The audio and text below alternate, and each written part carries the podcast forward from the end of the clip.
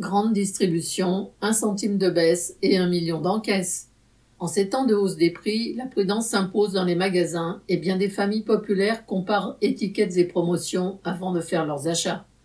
Les patrons de la grande distribution le savent et se présentent en défenseurs du niveau de vie des consommateurs. Ainsi, Michel-Édouard Leclerc dit suspecter les industriels de gonfler indûment leurs tarifs et demande qu'une commission d'enquête fasse la lumière sur la formation des prix. Un représentant de Carrefour affirme, entre guillemets, se tenir auprès de ses clients dans cette période difficile, alors que celui d'Intermarché certifie revoir tous les tarifs avec les fournisseurs. Le président de Système quant à lui, prétendait encore, il y a deux mois, accepter la hausse sans la répercuter sur les prix et se présentait le 9 août à la radio comme un spécialiste, voire un chevalier, de la défense du consommateur. L'aplomb de ces gens semble directement indexé sur leur chiffre d'affaires et leurs bénéfices. Car contrairement à ce que prétendent leurs dirigeants, les grandes entreprises de distribution ne sont pas des associations à but non lucratif. Ce sont de grandes entreprises qui se battent pour servir le meilleur rendement possible à leurs propriétaires. Pour cela, elles font pression sur les fournisseurs en se regroupant en centrales d'achat géantes.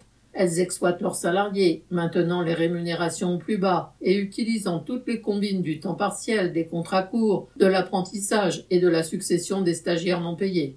Comme tous les grands patrons, leurs dirigeants ponctionnent en permanence la vache à lait étatique. Ainsi, la promesse récente, publicitaire elle aussi, de réaliser des économies d'énergie a été assortie d'une demande de subvention pour les glacières et les panneaux photovoltaïques installés sur les parkings. Leur position de quasi-monopole a été acquise sous l'aide et la direction de l'État par la concentration du capital grâce à l'aménagement du territoire par et pour l'automobile.